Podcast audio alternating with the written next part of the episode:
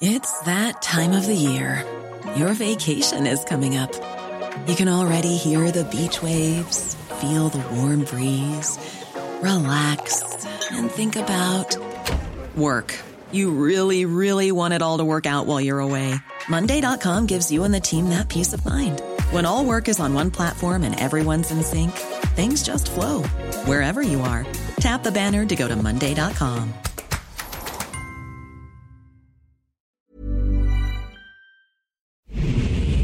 Ahora inicia A la Una con Salvador García Soto. A la Una. Donde la información fluye, el análisis se explica y la radio te acompaña. A la Una con Salvador García Soto. A la Una. Comenzamos. Estamos ante un caso especial de una reaccionaria, conservadora, irresponsable y politiquera. Está fuera de Venezuela. Miren esto. No me voy a rendir y no me voy a cansar de luchar por mis hijos. Los buscaré incansablemente.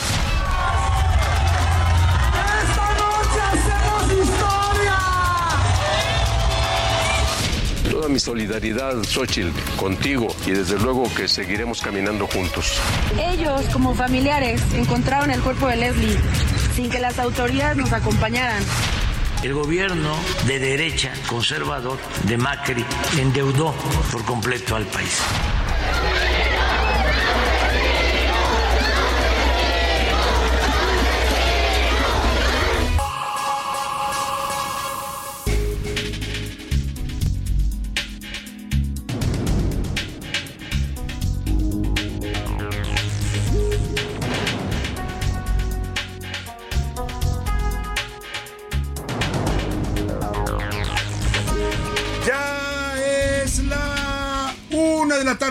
En el centro de la República y los saludamos con mucho gusto. Estamos iniciando a esta hora del mediodía a la una este espacio informativo que hacemos para usted todos los días a esta misma hora del día cuando el reloj marca la una de la tarde con dos minutos pasando apenas el mediodía. Estamos listos aquí en la cabina en estos micrófonos del Heraldo Radio para informarle para entretenerle también en la medida que esperemos poder hacerlo y también, ¿por qué no?, para hacer compañía, su compañía diaria al mediodía. Es lo que nos proponemos cada día. Esto es a la una, yo soy Salvador García Soto y estamos muy contentos de saludarle en este lunes, iniciando semana, lunes ya 14 de agosto, casi quincena, mucha gente ya cobra el día de hoy, cuide su dinerito, póngase a las vivas cuando cobre su quincena, porque ya sabe que los rateros también se activan justamente en estos días. Un lunes movido para empezar la semana, ya sabemos que siempre es complicado, difícil, a veces nos cuesta trabajo retomar el ritmo, pero pues hay que hacerlo, la semana comienza y con ella también volvemos a la actividad después del fin de semana. Un lunes le decía también pues algo nublado en la capital del país. Ahora estamos con nublados intermitentes. Hay 22 grados centígrados en la temperatura. Ha refrescado, refrescó un poco el clima durante el fin de semana. La semana pasada fue más calurosa. Pero bueno, estamos listos para llevarle la mejor información. Ya sabe, lo más importante, solo lo más importante de lo que haya ocurrido en el panorama nacional, en el panorama internacional y aquí en el panorama también de la ciudad y de la ciudad donde usted radica, donde usted me escucha. Se lo voy a tener en las siguientes dos horas aquí en A la Una. Vamos a tener información importante, historias, noticias, entrevistas, todo lo que le preparamos cada día. Cada día, por supuesto, también la música. Ya sabe que la música es parte integral de este programa y todos los días buscamos darle una temática un sentido al eh, recorrido musical que hacemos. Hoy lo vamos a hacer, vamos a seguir con los ritmos del rap y del hip hop. El viernes le tuvimos rap eh, histórico de los Estados Unidos, algunas de las canciones más representativas de este género musical del rap y el hip hop, a propósito de que se conmemoró el 50 aniversario del surgimiento de la creación de este género musical allá en los barrios del Bronx en Nueva York. Y ahora vamos a repasar un poco el panorama del rap en español, que también yo le decía, es un género importante, tiene representantes significativos, hay ya también una industria comercial en torno al rap y al hip hop eh, en español, hay rap mexicano de muy buena calidad, hay rap argentino, hay rap puertorriqueño, hay rap cubano, por ejemplo, ¿no? Hay rap en todo el continente de Latinoamérica, en España, por supuesto, también, y le vamos a hacer un recorrido. Hicimos con nuestro productor Rubén Esponda una selección de algunas de las canciones representativas actualmente de este género del rap y el hip hop en español. Es lo que vamos a tener en la música y si le parece, vámonos directo a la información en este lunes movidito, comienzo de semana. A la una, con Salvador García Soto. Nuevo, otra vez, nuevo alto. El juez federal Martín Adolfo Santos Pérez le ordenó al presidente López Obrador que frene que frene indefinidamente los ataques en contra de la panista Xochil Gálvez. Se trata de la resolución a una demanda de amparo en la que Xochil reclamó al presidente que frene, que evite declaraciones que hacen perjuicio de sus derechos humanos. Ya lo sancionaron al presidente por violencia política de género, ya lo sancionó el Tribunal Electoral, ya también un juez le dictó una orden judicial que le, dice que debe borrar de las redes sociales todos los contenidos en donde alude, ataca o cuestiona la capacidad de Xochitl Gálvez para ser candidata a la presidencia y ahora un nuevo amparo en el que eh, Gálvez reclama la violación a sus derechos humanos. Al presidente no le gustó el tema de violencia política de género, llegó a cuestionar incluso la importancia de este delito que está tipificado en las leyes mexicanas, en la ley general para evitar la violencia contra las mujeres, pero el presidente dijo que pues que si solamente hay un género, ¿por qué solamente se castiga la violencia política hacia las mujeres y no hacia él? Vamos a hablar de este tema. Y también en Alianza, este fin de semana el PRD anunció que siempre sí que ya se le pasó el coraje, la muina que hizo porque le eliminaron a sus dos aspirantes a la candidatura presidencial y que va a seguir, va a seguir de la mano con el PRI y el PAN en el llamado Frente Amplio por México. Le voy a tener toda la información. Y voluntariamente a fuerzas, como dicen por ahí, el gobierno federal acatará la orden del ministro de la Suprema Corte de Justicia, Luis María Aguilar y va a suspender la distribución de los nuevos libros de texto gratuitos en Chihuahua. Esto lo anunció hoy el propio presidente López Obrador, que dijo pues que si no quieren los libros en Chihuahua, no los va a mandar. Y también su sesión. El viernes, el rector de la UNAM, Enrique Graue, encabezó la que fue su última sesión del Consejo Universitario, el máximo órgano de gobierno en la Universidad Nacional. Y eh, pues parece que ya empezó la despedida del rector, pero además también se está adelantando el proceso de sucesión. Lo que estaba previsto que comenzara en el mes de septiembre, la UNAM ha anunciado que va a emitir ya en este mes de agosto la convocatoria para nombrar al nuevo rector de la máxima universidad nacional. Dijo que la va a emitir el próximo 21 de agosto. Es decir, que si la sucesión presidencial se adelantó por más de dos años, pues ahora también la UNAM adelanta, anticipa dos meses la sucesión de su rectoría. Y en los deportes, ramo de billetes. América busca conquistar y obtener el sí del campeón del mundo y también multicampeón de la Champions League. Sergio Ramos con una oferta de hasta 7 millones de dólares. Nos va a contar Oscar Mota. Además, también la ciudad de Los Ángeles ya tiene un día oficial para celebrar al gran pitcher mexicano Fernando Valenzuela. Le voy a platicar y nos va a contar Oscar Mota. Y ni modérrimo en el entretenimiento, Anaí Arriaga nos cuenta sobre el histórico triunfo de Wendy Guevara en la Casa de los Famosos. Sorprendió esta decisión. Muchos pensaban que había ya una decisión tomada y que Sergio Mayer iba a ser el ganador de esta Casa de los Famosos, que, pues mire, le vamos a hablar de esto porque se está convirtiendo o se convirtió en todo un fenómeno, no solo en México, en un fenómeno de audiencia, esta, este reality show de la Casa de los Famosos de Televisa, sino también en el resto de América Latina. Bueno, hasta en España hablaban de este reality show. Vamos a hablar de este triunfo que pues expone la diversidad sexual en México, ¿eh? porque es una representante de la comunidad trans la que ganó este reality show. Le nos va a tener toda la información Anaí Arriaga. Si le parece, ya la información está, como dice usted, surtida, movida, con muchos temas, con muchos tópicos, asuntos distintos para estar informándole, para estar también comentándolo y también, por supuesto, para debatir lo que sea debatible. Ya sabe que aquí siempre buscamos los asuntos que nos interesan y nos afectan a los mexicanos. Y para eso, para que usted participe de este ejercicio de ida y vuelta que hacemos en este programa y nos dé sus puntos de vista, le hago las preguntas de este lunes. En A la Una te escuchamos. Tú haces este programa. Esta es la opinión de hoy.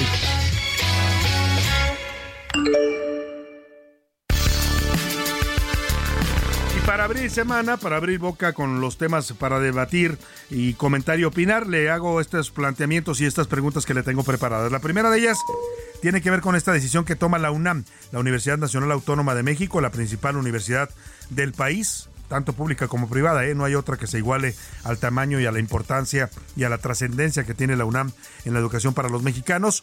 Ha anunciado la convocatoria para nombrar a un nuevo rector para el periodo 2023-2027.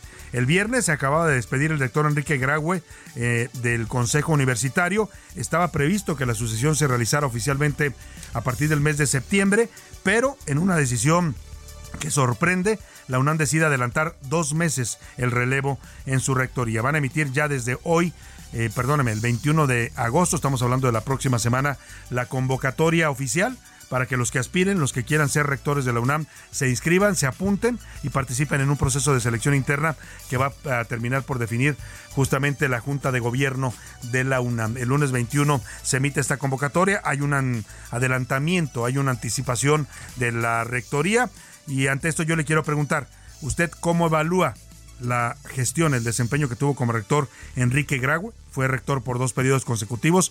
En 2015 llegó a la rectoría, se reeligió en 2019 y está concluyendo en este 2023 su último periodo como rector de la UNAM. ¿Cómo evalúa, cómo actuó para usted el rector Enrique Graue? Le tocó una época complicada porque estamos hablando de la llegada al poder de la 4T, prácticamente coincide con su rectoría y también esta pues esta tendencia del presidente López Obrador y de la 4T de atacar y cuestionar a la UNAM, de decir que se ha derechizado, que el rector tenía por ahí algunos asuntos eh, financieros con una fundación privada de asistencia social, la llamada Fundación Conde de, de Valencia, en fin, eh, de Valenciana, perdone. El tema es que pues ha sido una actuación eh, complicada para el rector y yo le pregunto cómo evalúa usted la gestión de Enrique Grago. Hay que reconocer que a pesar de los embates del poder, a pesar de las injerencias y de los intentos de dominar a la UNAM desde la 4T, siempre, siempre contuvo estos intentos. ¿eh? No es un rector muy estridente, no es de los que salen a dar discursos y a hacer denuncias y a, a cuestionar a quienes atacan a la UNAM, pero siempre, digamos, con un estilo bastante calmado, sereno, siempre respondía a cada cuestionamiento y ataque o intento de injerencia a la UNAM. ¿Cómo evalúa? Al rector Enrique Grau, ahora que está prácticamente ya iniciando su despedida de la rectoría de la UNAM. Le doy tres opciones para que me conteste. Bien, mantuvo la casa de estudios entre las mejores del mundo. Mal, no impulsó a los estudiantes ni a la UNAM, tampoco defendió la autonomía. Eh, y tres, era víctima de ataques porque quieren la 4T quiere controlar o izquierdizar a la UNAM. La quieren hacer pues al modo de este movimiento político que hoy gobierna al país. El segundo tema es bastante polémico, ¿eh? se lo adelanto porque ya le hablaba de esto en la entretenimiento, nos va a comentar Ana Arriaga el resultado final de este reality show de la Casa de los Famosos que en sentido estricto era una reedición de aquel famoso Big Brother, ¿no? Con ahora con personajes todos ellos conocidos de la gente y uno de ellos que sorprendió fue esta influencer que era una influencer en las redes sociales, ella se llama Wendy Guevara, es, ella es eh, mujer transexual. Eh, y entró al reality show asumiendo claramente su género y su, su, identidad, el género que ella eligió, y esto pues em, llamó mucha la atención, desató mucho morbo sobre todo eh, o curiosidad de la audiencia, el verla ahí e interactuar con, con personas heterosexuales, pues se convirtió en un atractivo de este reality show y finalmente ella termina ganando. Se impone a muchos otros más famosos que ella, ¿eh? como Sergio Mayer o este eh, joven eh, Poncho de Nigris, varios que ya tenían mucha más fama, no siempre positiva, pero digamos fama en el mundo del espectáculo. Ella les gana y esto está desatando muchos comentarios. Hay gente que le gusta, hay gente que se enganchó con este show, hay gente que no le gusta ni le va ni le viene lo que pasó en esa casa, pero hay gente que también está cuestionando que le hayan dado el triunfo, el primer lugar a esta mujer transgénero. Yo le quiero preguntar a usted, ¿qué opina de esta visibilidad que le están dando este tipo de shows o medios de comunicación masivos a las personas trans? Eh, le doy tres opciones para que me conteste. Es positivo, ellos deben salir de la marginación y tienen que ser vistos y reconocidos como un nuevo género. El segundo eh, punto no estoy de acuerdo. Para mí nada más hay dos géneros, hombre y mujer, que así piensa también mucha gente. O la diversidad sexual, esa es la tercera opción que le doy, es un hecho, está aquí, entre nosotros existe y hay que aceptarla. El segundo, eh, tercer tema que le pongo sobre la mesa en este lunes tiene que ver con el presidente López Obrador y con el empresario dueño de TV Azteca, Ricardo Salinas Pliego, que los dos coincidentemente fueron sancionados eh, por el, presidente por el Tribunal Electoral Federal y el señor Salinas Pliego por el INE sobre violencia política de género. Al presidente le cuestionaron sus ataques y sus cuestionamientos a Xochil Gálvez, el decir que ella pues no importaba que ella era nada más un títere de eh, la oligarquía, un títere del señor este, empresario Claudio X González de esa manera se le descalifica a una mujer, se piensa que ella no puede hacer las cosas por sí sola. Y el segundo fue a Salinas Pliego por estas expresiones, eh, pues algo fuertes, diría yo, un, poco violentas que ha tenido, o muy violentas hacia la senadora de Morena y secretaria general también de ese partido, Citlali Hernández. Es constante que se estén tirando uno al otro, pero Ricardo Salinas Pliego utiliza uh, expresiones muy ofensivas, a veces contra la senadora, la descalifica por su peso, le dice que es una, perdóneme la expresión, pero así le dice una marrana, ¿no? Este, que no la va a invitar a cenar porque lo va a dejar quebrado. En fin, eh, el, que, lo que quiero preguntar es, ambos personajes, tanto el presidente como el empresario, descalificaron, o sea, rechazaron las sanciones, dijeron que vaya, se las pasan por el arco del triunfo, que no les importa, que ellos no creen en esto de la violencia política de género. Y bueno, pues yo le quiero preguntar si usted cree que este delito eh, o esta tipificación del delito que se hizo de violencia política de género es importante o no es importante. Le doy tres opciones para que me conteste. Sí, la cero tolerancia contra cualquier tipo de violencia en contra de las mujeres, incluye la violencia política. No, es un tema de libre expresión, no pueden ni deben censurarlo ninguna autoridad. O de plano, no entienden los personajes que representan al poder político y al poder económico, lo que es la violencia de género y tampoco lamentablemente pues valoran los derechos de las mujeres. El número para que nos marque 5518 41 51 99, ya sabe que nos puede contactar vía mensajes de texto o de voz, usted decide cómo. Aquí le garantizamos siempre que su opinión va a contar y va a ser escuchada al aire. Y ahora sí, nos vamos, nos vamos al resumen de noticias porque esto como el lunes y como la semana, también ya la segunda quincena del mes de agosto, ya comenzó. En huelga. La Cámara Minera de México solicitó este lunes a las autoridades su colaboración para encontrar una solución a una huelga en la empresa minera Peñasquito, ubicada en el centro del país y operada por el gigante Newmont, con sede en Estados Unidos. A regulación. Ricardo Schiffel Padilla, titular de la Procuraduría Federal del Consumidor, alista un acuerdo para regular la promoción que hacen los llamados influencers y creadores de contenido sobre productos, los cuales en muchas ocasiones se pueden manifestar de forma engañosa. Se intensifica. La Comisión Nacional del Agua informó que el ciclón Fernanda ha intensificado huracán categoría 3. El centro de este fenómeno natural se encuentra a unos 1.150 kilómetros al suroeste de Cabo San Lucas, Baja California. Uno más. La gobernadora de Aguascalientes, Teresa Jiménez, anunció que los libros de texto gratuitos no serán distribuidos en Aguascalientes en tanto las autoridades competentes se pronuncien ante los distintos juicios de amparo. Devaluado. El valor del peso argentino se devaluó en 18.3%. El Banco Central estableció el tipo de cambio en 350 pesos por dólar, 67 más que el viernes. Esta caída es la más brusca desde agosto de 2019. Pura de la tarde con 17 minutos y nos vamos a la información en este lunes. Pues Xochitl Gálvez acaba de lograr un nuevo amparo en contra del presidente López Obrador. Oiga, la batalla jurídica de Xochitl Gálvez eh, hay que reconocer pues que se aplicó a este tema para tratar de frenar los ataques y las eh, menciones que de ella ha hecho el presidente, sobre todo las menciones negativas, porque el presidente tiene derecho a hablar de quien quiera en sus conferencias mañaneras. A lo que no tiene derecho es a cuestionar a una mujer y a decir que ella no se representa a sí misma, que ella es un títere y que es eh, impuesta por, la, por los hombres. Es lo que ha dicho el presidente en sentido estricto. Ha sugerido que Xochitl Gálvez pues no tiene personalidad, que ella simplemente la puso ahí Claudia X González. Y eso eso, según la ley mexicana, la ley general de eh, para evitar la violencia ah, contra las mujeres, eso es una violencia política de género. El presidente discrimina y ataca a Xochitl Gales por ser mujer y por cuestionar que no tiene capacidad o personalidad propia para autorrepresentarse.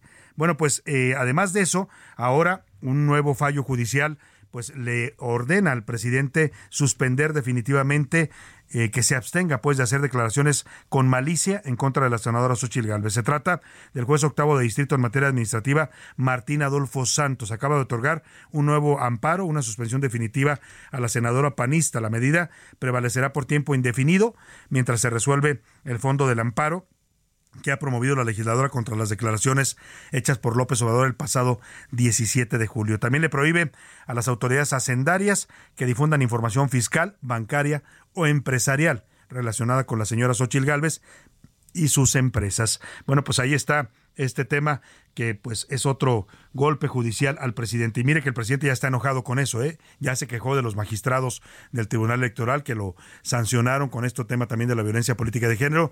Ya anunció que va a pedir una investigación en contra del juez que le otorgó el primer amparo a Xochitl y ahora este nuevo fallo judicial. Por cierto, el dirigente nacional del PRD, Jesús Zambrano, condenó las descalificaciones y los ataques del poder del eh, presidencial, desde la presidencia de la República, eh, en contra de Xochitl Gálvez. En su cuenta de Twitter, ahora llamada X, afirmó toda mi solidaridad con ella y desde luego seguiremos caminando juntos. Escuchemos cómo el PRD le da su respaldo a Xochitl Gálvez ante esta campaña de ataques desde el poder. Condeno las descalificaciones y los ataques que se han estado lanzando en los últimos días contra nuestra amiga Xochitl Galvez, aspirante a conducir la construcción nacional del Frente Amplio por México. Toda mi solidaridad, Xochitl, contigo y desde luego que seguiremos caminando juntos. Pues ahí está lo que opina el PRD sobre este tema de la violencia hacia Xochitl Galvez. Eh, un tema de la mayor relevancia, porque mire, ciertamente el, el, tema de la violencia hacia las mujeres tiene distintas caras, no es solo la violencia física que todo el mundo conoce y asocia, eh, la violencia doméstica o, los feminicidios, que son lo más grave que pasa en este país contra las mujeres. Acabamos de ver el caso de esta niña Montserrat, bueno, esta mujer, Montserrat Milagros, en, ocurrido en León, que ha conmocionado al país. Y esta es una realidad, por eso se crearon estas figuras y estos delitos que están contenidos en la ley, la violencia política de género, se refiere a que las mujeres que participen en cargos públicos eh, que ocupen una posición de poder, pues no sean descalificadas por ser mujeres, que no se diga, es que eres mujer, tú no sabes, ¿no? Como suelen decir mucho, lamentablemente la misoginia y el machismo que impera todavía en la sociedad mexicana también existe en la política, ¿eh? y a veces es hasta más dura. Y para hablar de estos temas y de algunos otros, tengo el gusto de recibir este lunes aquí en la cabina a Laura Aro Ramírez. Ella es diputada federal del PRI por el estado de Jalisco y también es dirigente estatal de este partido allá en la entidad jalisciense. Bienvenida, Laura, qué gusto tenerla aquí. Igualmente, muchas gracias, con el gusto de saludarte y saber que somos paisanos. Somos paisanos de Jalisco, así es. Eh, estábamos platicando ahora fuera del aire, pero le quiero preguntar qué piensa usted de este tema de la violencia política de género ahora que está tan, tan cuestionado la figura, porque el presidente dice que él no incurrió en violencia, que a él también lo atacan y no se queja. El otro empresario también, dueño de TV Azteca, rechaza una, una sanción que le impone el INE. ¿Qué piensa usted de este tipo de, de violencia? Que son actitudes que, mira, hay que decirlo, quienes nos hemos dedicado a esta actividad durante muchos años, principalmente las mujeres, enfrentamos una serie no solamente de desigualdades, sino de violencias sistemáticas. Te atacan porque eres eh, mujer, porque formas parte, eh, porque haces política, porque estás al frente de un cargo de, elección popular y siempre es mucho más cuestionado, siempre será mucho más cuestionada nuestra participación.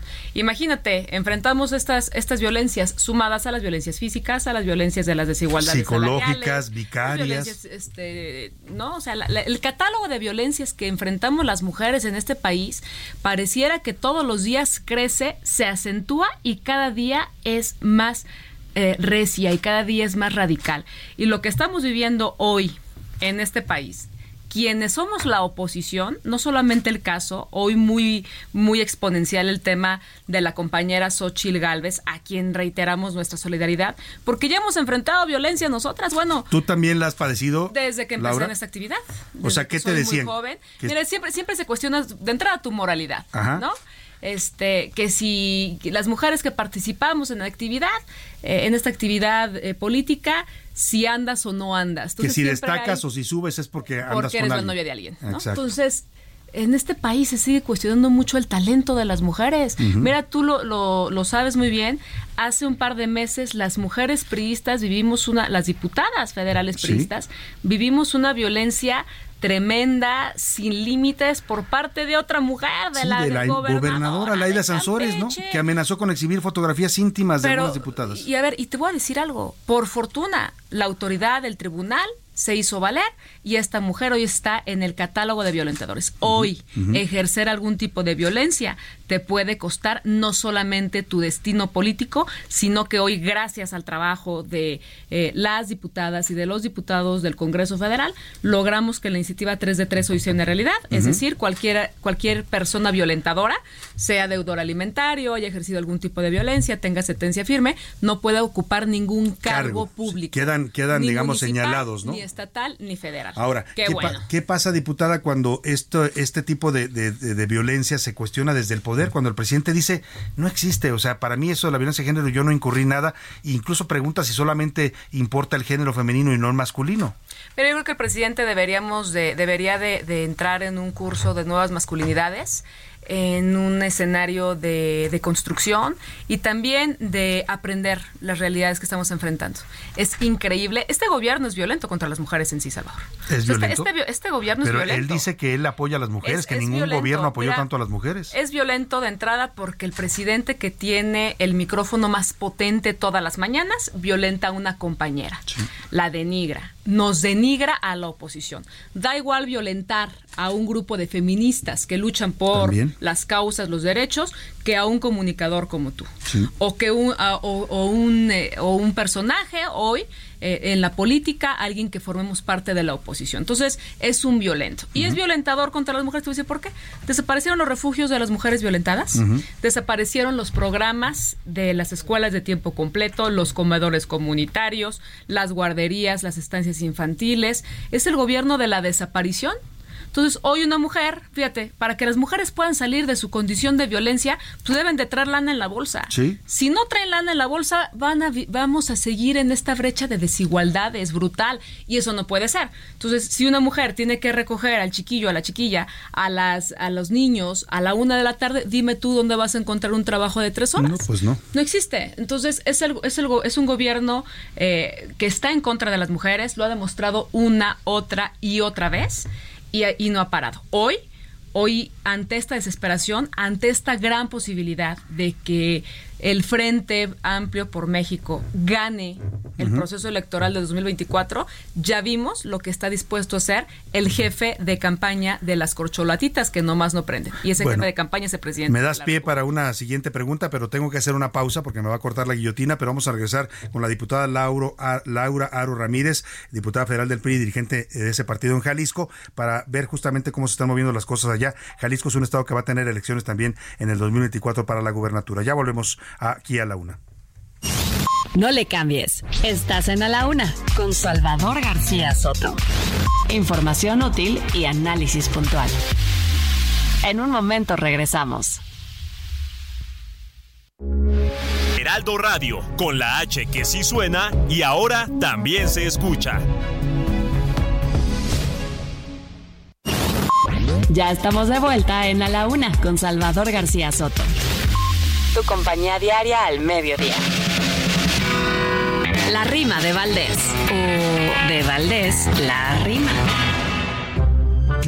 Hablar hoy de educación, nueva escuela mexicana, es cancelar el mañana de nuestra hermosa nación. Viola la constitución la educación deficiente, pues nos baja el coeficiente no aprender nada en la escuela. Y hoy la bronca es la inscripción, un requisito exquisito que ni el más abusadito va a tener, ni el más fresón. Y aunque se crea don, don fregón, te exigen certificado de salud y bien sellado. Los hospitales no tienen. Dicen que ya no los frieguen en un gran comunicado. ¿Qué va a pasar si la banda no puede entrar a la escuela? Señores, ya ni la muelan. Esto ya parece manda. Que la ignorancia se expanda es una enorme tragedia, más grande que enciclopedia. Cavernícolas ineptos no avanzará su proyecto de acabar con la academia. Y de seguir esta usanza, nadie podrá distinguir qué es restar o dividir de una simple adivinanza o de rascarse la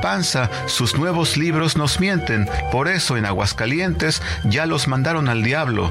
Los tirarán por el caño porque son independientes.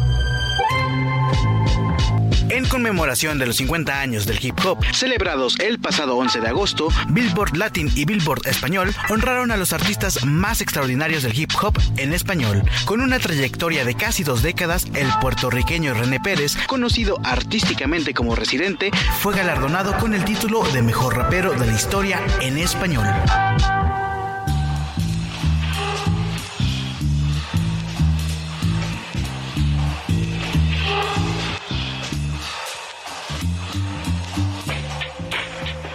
Me encanta. Me encanta. Me encanta. Me encanta dejarlos correr libres por la pradera, hacerlos sentir que tienen la vida entera y cuando estén llegando casi a la frontera saco el lápiz de madera y les vuelo la cabecera. Soy el látigo que la piel te la cera del fucking capataje en la central azucarera. Soy lo último que verás antes de que mueras. El techo del hospital, la cara de la enfermera.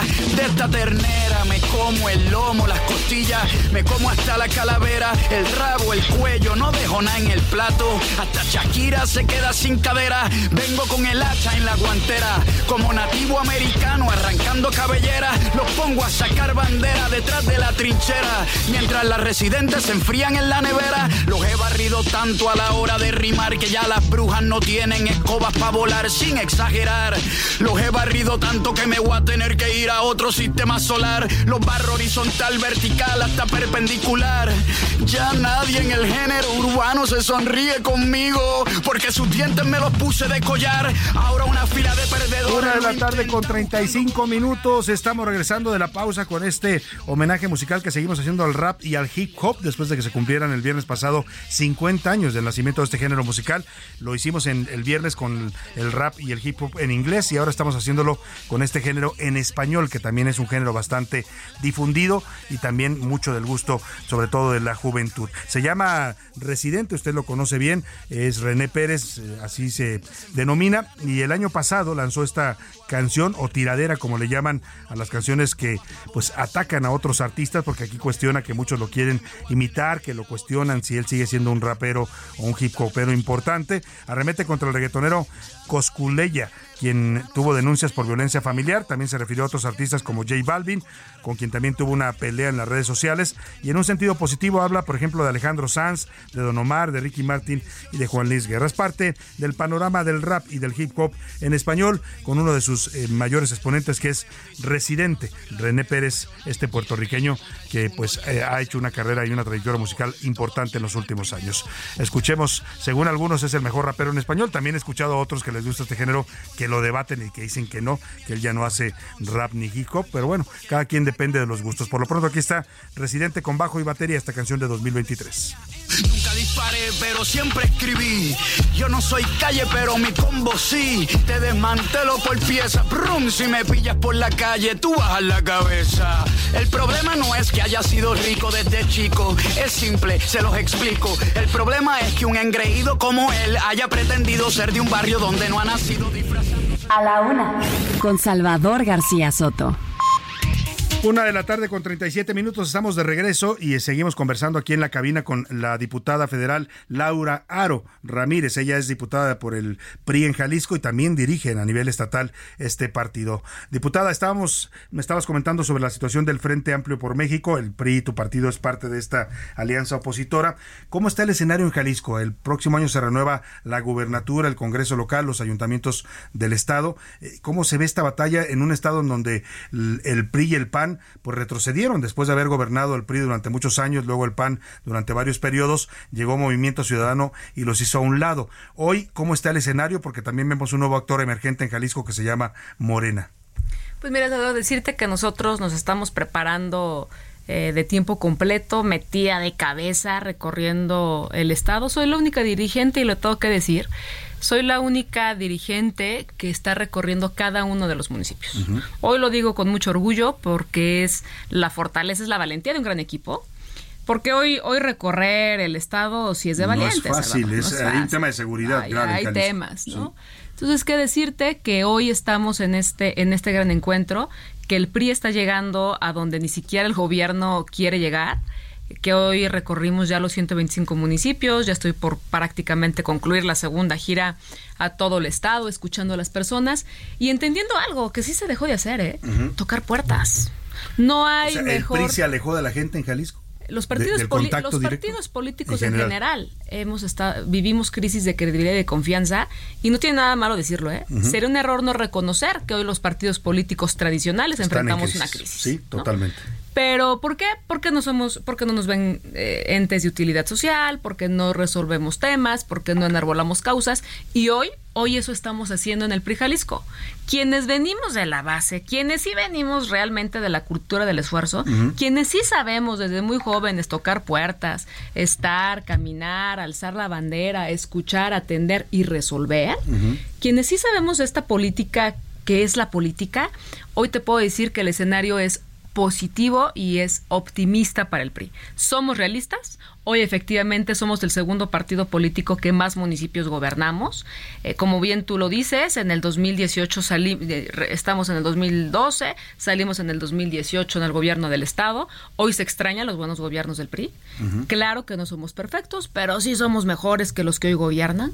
Hoy se extraña que Jalisco sea líder nacional agroalimentario, se extraña que seamos el Estado que más mexicanos acaba de la, de la pobreza extrema, se extraña la visión de innovación, se extraña un gobierno que tenía esta capacidad de diálogo franco, porque hoy vimos un gobierno autoritario. Entonces, el, 2000, el 2024 es en un escenario de alianza.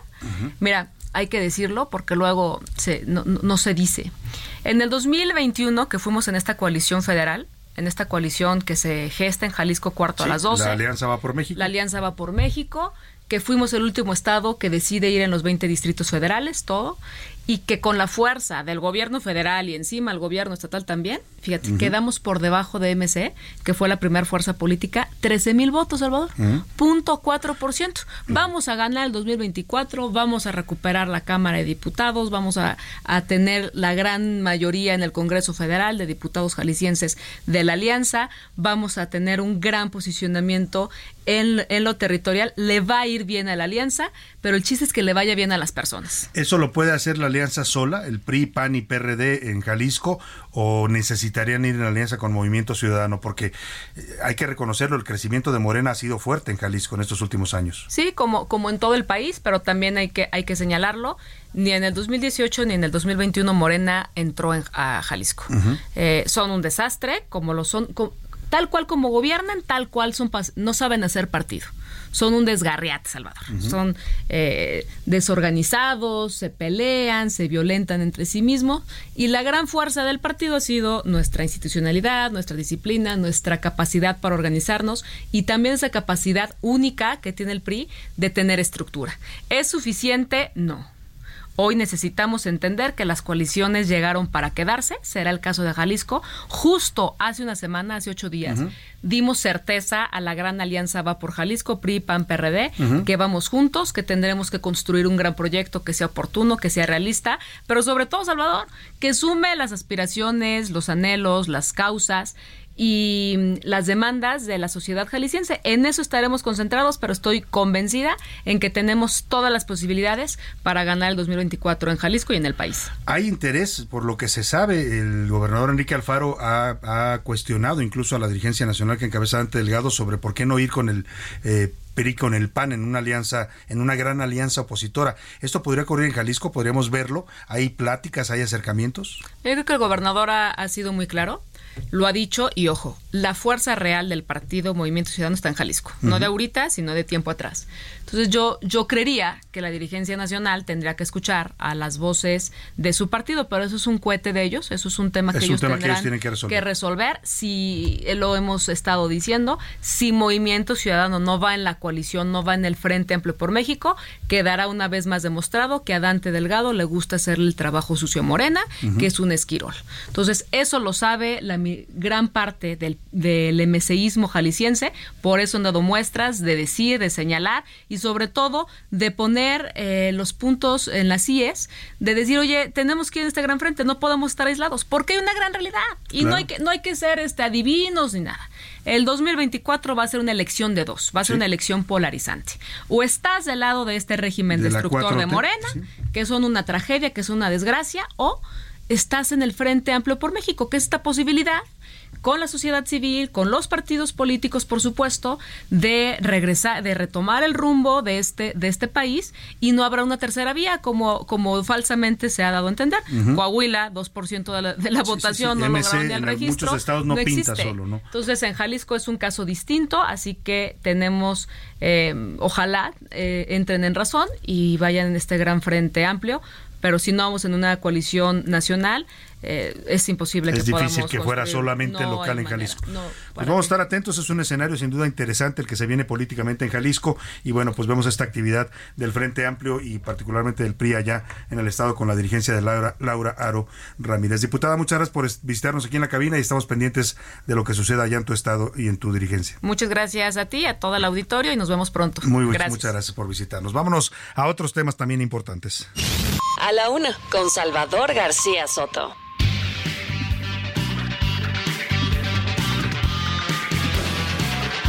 Oiga, y vamos a retomar este caso que pues sigue todavía surgiendo información porque no se logra esclarecer qué fue lo que pasó. Le estoy hablando del empresario eh, Íñigo Arenas. Vamos hasta el Estado de México porque un juez de Tlalnepantla le dictó ya prisión preventiva justificada a seis empleados del Black del bar Black Royce, en donde fue encontrado muerto este empresario. Los acusan de su presunta participación en la muerte del empresario Íñigo Arenas el 6 de agosto. O sea, según la autoridad, al señor lo mataron en este bar y bueno, hoy se sabe que también le dieron sustancias ilegales en su bebida. Vamos con nuestro corresponsal allá en el Estado de México, José Ríos. Cuéntanos a quienes están vinculando al proceso y qué dice la autoridad sobre esta investigación. Buenas tardes.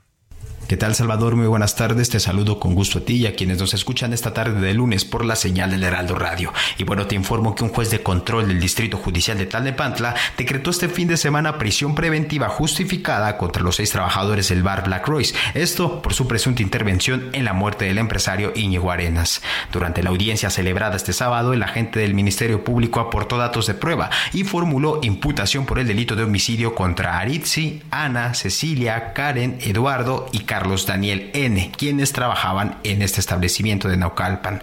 El agente del Ministerio Público argumentó que la muerte de la víctima fue resultado de la actuación dolosa y con acuerdo previo de los implicados, pues de acuerdo con sus indagatorias, el hombre entró ebrio a este establecimiento y le siguieron suministrando alcohol, aun cuando el servicio en el restaurante bar estaba fuera de horario. En esta audiencia, Salvador, que duró casi 10 horas, se precisó que el empresario reportó malestar físico en este lugar y los trabajadores estuvieron en dominio del hecho, por lo que debieron buscar atención médica y así la víctima no habría perdido la vida. Las autoridades también señalaron que entre las pruebas periciales de toxicología indican que la víctima contaba con 253 miligramos por litro de alcohol en su sangre y también salió positiva a etanol y cocaína. Además, de acuerdo con las indagatorias presentadas en esta audiencia, al empresario le cambiaron la camisa y al encontrar la original, esta tenía restos de material gástrico y sangre con las sustancias tóxicas detectadas por las autoridades. Las autoridades establecieron como medida cautelar la prisión preventiva justificada y fijó para mañana martes 15 de agosto la próxima audiencia. Te informó desde el Estado de México, Salvador José Ríos. Muchas gracias, José Ríos, por tu información. Pues ahí está lo que está diciendo la autoridad. El señor Íñigo Arenas sí habría muerto en este lugar por las sustancias que le eh, administraron dentro de su bebida sin que él supiera y todo lo que narra José que se está ventilando en este eh, proceso judicial, pues es que claramente hay lugares en la Ciudad de México y en este caso en la zona conurbada también en Aucalpan que lamentablemente tiene usted que tener cuidado, ¿eh? porque hay muchos antros en esta ciudad que ya no operan como un establecimiento normal. Es decir, no es que usted tenga ganas de ir a tomar una copa y vaya y esté tranquilo. Hay muchos lugares así, eh, digamos, normales que, existen, pues, pero también hay otros que ya prácticamente son mafias que ven al cliente como una oportunidad de sacarle dinero, ¿no? De sacarle todo lo que puedan, o sea, de robarlo, pues, para que me entienda. Es lo que está aflorando en este caso. Este bar claramente recibieron a un cliente que venía de otro bar en Polanco que ya iba alcoholizado, que ya no estaba en condiciones de seguir bebiendo, pero aún así le siguieron dando alcohol incluso fuera de horario, del horario regular de este bar, y además le propinaron estas sustancias. Y cuando vieron que se puso mal, en lugar de llamar una ambulancia, pues lo que hicieron es tratar de, según ellos, ayudarlo. En realidad terminaron provocándole la muerte. Es lo que se está ventilando en este caso. Y le decía que hay que tener cuidado porque además de estos establecimientos, que en muchos casos están controlados también ya por el crimen organizado y operan así como mafias, estos bares y antros, incluso en las zonas más exclusivas, ¿eh? como esta de Polanco, pues eh, la realidad es que también hay otras bandas que aprovechan al eh, pues el momento en que la gente está bebiendo, que está alcoholizada, para robarlos. Son las llamadas goteras. Ya ha habido casos, hay mujeres que están presas en prisión. Son bandas organizadas de mujeres que en muchos casos están apoyadas eh, por hombres.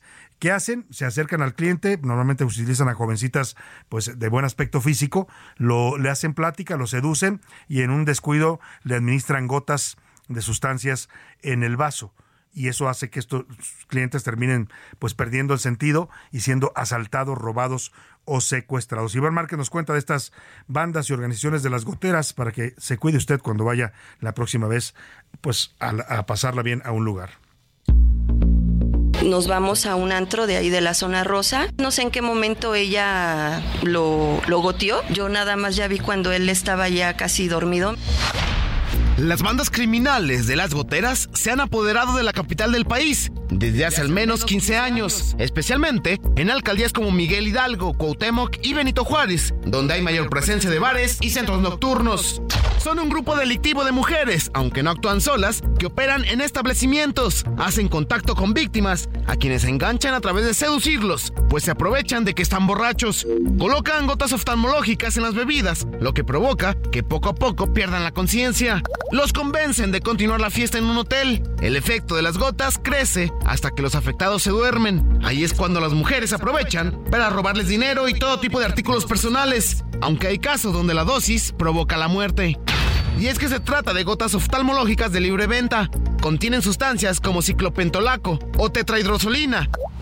El primero es usado para dilatar la pupila y paralizar el ojo para cirugías, pero que ingerido y combinado con alcohol provoca somnolencia y pérdida de conocimiento. El segundo puede causar dificultades para respirar o hasta un paro respiratorio. Así lo explicó Pablo Mayer, psiquiatra llega a producir un estado como de éxtasis inicial, pero a una mayor dosis este, puede inducir el incremento de fases de sueño, este, un estado de coma. Son muchos los casos de hombres que vivieron esta situación, como Rodrigo, quien acudió a un centro nocturno en el canal de Miramontes, lo gotearon y estuvo al filo de la muerte. Así lo dio a conocer Alejandra, su expareja. Me comentaron que en un privado pues se metieron él y unos amigos, otros dos amigos, y al día siguiente me despertaron con la noticia que estaba eh, hospitalizado. Duró dos días eh, pues sin despertar. No estaba como tal en coma, pero estuvo dos días inconsciente. Solamente recuerdan que la bebida le supo un poco amarga y a menta, pero de él realmente no, no recuerdan nada. Despertaron sin sus, sin sus pertenencias. Así, las bandas de goteras que han crecido en la Ciudad de México. Para la una conservador García Soto, Iván Márquez. Pues ahí está, tome usted en cuenta esto que está sucediendo en estos bares y antros para que pues la próxima vez que usted decida pues irse de fiesta, pues lo haga en lugares seguros, ¿no? Verifique que se trata de lugares seguros y que no pues hacen este tipo de acciones tan deleznables que es eh, abusar de los clientes, drogarlos para sacarles más dinero y terminan en este caso como a este empresario Íñigo Arenas causándole la muerte. Y también cuídese, ¿no? Estas eh, bandas eh, que operan de mujeres, pues que se dedican a eso, a robar y a, a, extorsionar a las personas. Vámonos a otro tema rápidamente. El viernes pasado le informé aquí que el rector Enrique Graue prácticamente se despidió en la que fue su última sesión del Consejo Universitario. Les digo a los consejeros que estén atentos, emitió una especie de alerta el, rector diciendo que hay intentos de intereses ajenos y ánimos desestabilizadores en la UNAM, que hay intereses políticos pues que quieren apropiarse de la UNAM, dijo el rector en este último discurso. Hoy la UNAM anunció que se adelanta la sucesión es interesante el dato porque estaba previsto que esto comenzara en el 11 de noviembre, es decir, dentro de tres meses, pero ahora la UNAM ha metido una, un comunicado anunciando que la convocatoria se va a emitir el próximo 21 de agosto para iniciar ya el proceso de selección de un nuevo rector que va a estar de 2023 a 2027. Según la universidad, la convocatoria se dará a conocer cómo se realizan las diferentes etapas del proceso, van a explicar cómo se realiza esta elección, así, que así como la forma en la que los aspirantes recibirán las opiniones de la comunidad universitaria. Oiga, rápidamente sobre los libros de texto. Hoy el presidente López Obrador, en esta polémica que hay sobre el contenido de estos libros, dijo que su gobierno va a acatar la orden emitida por el ministro de la Suprema Corte, Luis María Aguilar, y que va a suspender la distribución de los libros de texto gratuitos en el estado de Chihuahua. El mandatario dijo que acata el fallo, pero no le parece la actuación del ministro Luis María Aguilar, que calificó como deshonesto. También consideró como reaccionaria, conservadora, irresponsable y politiquera a la gobernadora de esa entidad, Maru Campos, para que luego diga el presidente que él no ejerce violencia política de género contra las mujeres. Escuche usted un ministro deshonesto ordena que no se distribuyan los libros, buscando dejar sin libros de texto a los niños y a los estudiantes de Chihuahua. ¿Qué vamos a hacer? Pues vamos a respetar esa decisión. Vamos a detener la distribución de los libros de texto en Chihuahua. Estamos ante un caso especial de una gobernadora muy reaccionaria, conservadora, irresponsable y politiquera, que presenta una controversia para que no se entreguen los libros a los niños, a los estudiantes en Chihuahua. Pues ahí está el presidente llenando de adjetivos a la gobernadora Maru Campos porque eh, lo que ella dijo es que no va a permitir que se distribuyan los libros en su estado hasta que no se aclaren los eh, eh, de amparos judiciales. Vámonos a la pausa con esa canción, esa morocha, es Emanero, un rapero argentino que lanzó este, este año, acaba de lanzar este tema donde habla de una mujer morena de la que se enamora. Volvemos a la una.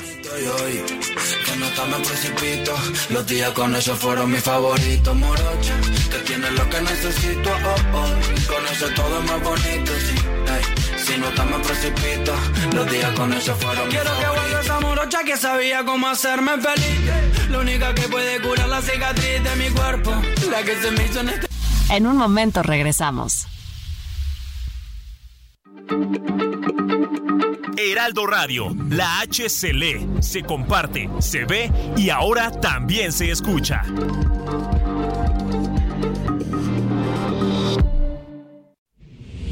Ya inicia la segunda hora de A la Una con Salvador García Soto.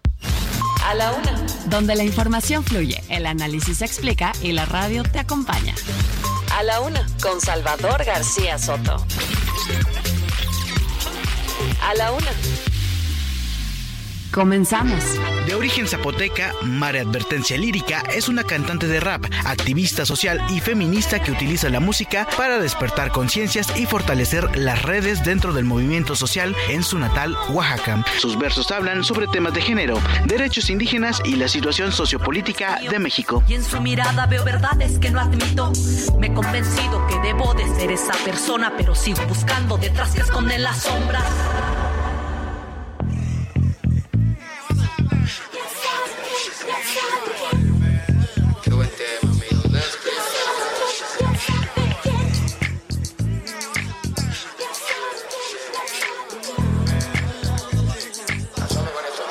La calle me conocen como el hip hop, the hip, the real dance script. La cara de los jóvenes del país es el turro más pegado. What the fuck is this? Si tu número es contado, Jerry, four, four, four. Uh, ya tú, uh, sabes, uh, como, uh, sabes, uh, sonando los bares.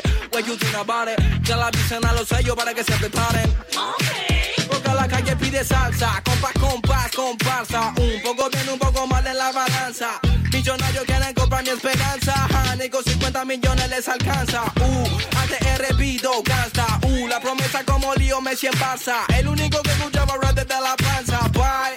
En la calle me conocen como el hip hop, the hip, the real dance crib. La cara de los hombres en el país es el turro más pecado. What the fuck is this? Si tu número contado ni el fo,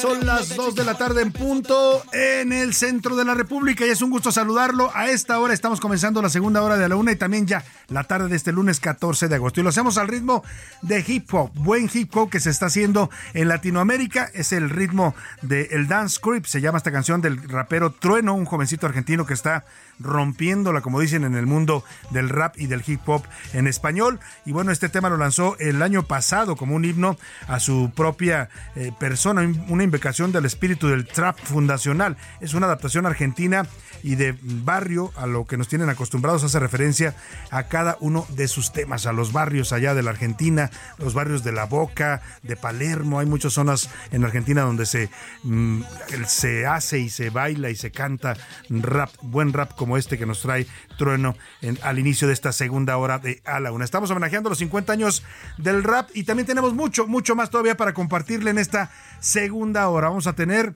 vamos a tener todavía historias importantes. Le voy a hablar de estos jóvenes que lamentablemente, un caso más de desaparición, cinco jóvenes en Jalisco, en el municipio de Lagos de Moreno, desaparecieron desde la noche del viernes. Todos tienen menos de 21 años, sus familias están angustiadas, han hecho ya manifestaciones para exigir a las autoridades que investigue dónde están estos cinco jovencitos que salieron a divertirse y ya no regresaron a su casa allá en Lagos de Moreno. Hablaremos también con Patricia Olamendi, doctora en Derecho sobre la violencia de género. ¿Qué pasa con la violencia política de género y estos casos tan emblemáticos del presidente López Obrador y de un empresario pues que se resisten a ser sancionados, que dicen que no, que ellos no incurrieron ningún tipo de violencia hacia las mujeres. También vamos a profundizar sobre el caso de Milagros. Milagros, esta mujer de 40 años que fue asesinada en Guanajuato, apuñaladas, literalmente la mató su agresor, ya detenido Miguel N., quien es el asesino, el feminicida de esta mujer. Hoy dice que se arrepiente de lo que hizo, pero demasiado tarde. Ya se encuentra en prisión y le voy a tener toda la actualización de esta, este feminicidio que ha conmocionado a Guanajuato y al resto de la República. Muchos temas todavía para compartirle en esta segunda hora. Quédese y póngase a rapear con nosotros al ritmo de estos raperos que le estamos presentando hoy de distintos países, incluido México. Este es el señor Trueno y su Dance Creep. Soy yo. ¿Quién más rapero que yo? En la calle me conocen como el hip, the hip, the real dance creep. La cara de los jóvenes en el país es el turro más pegado, what the fuck. Y con este ritmo nos vamos a la información. Y ya están aquí llegando a la mesa para escuchar sus puntos de vista y sus comentarios. Laura Mendiola, bienvenida Laura, ¿cómo estás? Hola Salvador, aquí aterrizando de volada porque estamos corriendo unas entrevistas. Llegaste corriendo. ¿A ti te gusta el rap, el hip hop? ¿Te gusta? Fíjate que no, no, o sea, no le digo que no, lo puedo escuchar, pero es como me pasa con el heavy metal, que me gusta, pero hasta así nada más, como una, sí, como unas tres rolitas y ya. Pero tus hijos sí deben de ser algo hip hoperos y sí, ellos son un poco más. Justamente les estaba preguntando qué tanto les gusta el hip hop y, el chico me decía, pues a mí sí me gusta mamá y fíjate que en la escuela lo ponen mucho a la hora de Sí, pues sí, eso es lo que escuchan ahora los jóvenes, el trap, el rap, el hip hop, todos estos géneros eh, que se han mezclado ya y se han fusionado para dar paso a ritmos como el reggaetón. Y aquí está también ya, ella sí es más de la generación reggaetonera, Milka Ramírez. Bienvenida, Milka. Hola, Salvador, ¿cómo estás? Buen inicio de semana. Fíjate que sí, soy, y Lau Mendiola, perdón, eh, sí soy más de la, de la generación reggaetonera, pero aún así cuando salió, que estaba en la secundaria, era muy mal visto. O sea, en realidad es que el reggaetón todavía era así como medio peluceado. Medio, medio corrientito, ¿no? Pero hoy ya es lo que bailan y lo que escuchan. Ya no digas los adolescentes. Los niños. Los niños, Milka. Las tablas gimnásticas ya no son. Uno como quiera, pero las criaturas, ¿no? pero ¿y Cuando se ponen a escuchar cosas que además son bastante explícitas las letras de este género musical, ¿no? La verdad es que uno, sí. Uno se sorprende, pero para ellos es algo ya natural y hasta cierto punto lo ven normal. Eso y los corridos tumbados pues ya es así como de. Pues sí, ya es otro, otro tema. Ya no vamos a hablar más porque van a decir que somos viejitos, ¿no? Y reaccionarios. Pero vamos rápidamente a lanzar la pregunta en este espacio. ¿Qué dice el público? Y muchísimos mensajes. Salvador nos saluda Alberto de Colima. Dice que las mujeres somos víctimas de muchas formas de violencia, por lo que no habría razón para decir que la violencia política por razón de género no existe. Nos manda saludos. Saludos también para usted. Aquí nos hablan, nos mandan otro mensaje. Rosalba Frías dice que al nacer, ella es de Zapopan, Jalisco, por cierto, que al nacer solamente existen dos sexos y punto. Es para ella solamente hay dos géneros. Por aquí nos dicen buen día y saludos a todos. ¿Qué vamos a hacer con Andrés Manuel y sus corcholatas? Ay, yo también quisiera saber. Sus corcholatas, ¿qué vamos a hacer? Pues nada, tener que aguantarlas. A una de ellas, por lo menos. Bueno, a todas, ¿eh? Porque escuche usted, va a ganar una y la encuesta ya viene, va a ser, eh, se va a levantar ya prácticamente en una semana, semana y media, para que el candidato se elija el 6 de septiembre. Una va a ser la ganadora o el ganador, no sabemos todavía y los demás pues van a los va a ver usted en la Cámara de Diputados, en el Senado, porque se van a repartir las posiciones, va a ser la forma en que la que tratan de evitar una ruptura.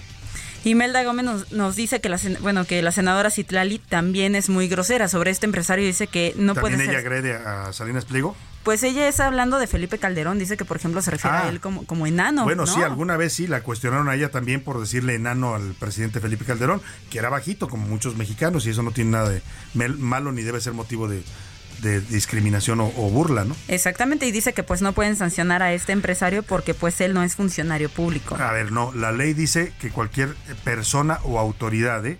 Ayer estaba yo revisando ese tema, Milka. La ley, ¿cómo se llama? Si me corriges con el nombre, la, ley, general de contra la violencia, de una de acceso a una vida sin violencia, contra, violencia las contra las mujeres, que es el nombre oficial, y establece que ninguna persona o autoridad puede atacar pues por motivos políticos con violencia de género a una mujer por ser mujer. O sea, sí están incluidas personas de otras actividades, ¿eh? no solo autoridades. Y también incluye a las mujeres, es importante decirlo. O sea, la violencia política de género no es solamente de hombres contra mujeres, sino también puede presentarse de mujeres. De mujeres hacia hombres, sí, que es lo que decía el presidente. Nada más que el presidente trae una confusión porque él piensa que las críticas que se le hacen a su actuación como presidente, como gobernante, son violencia. Pues eso son críticas, presidente.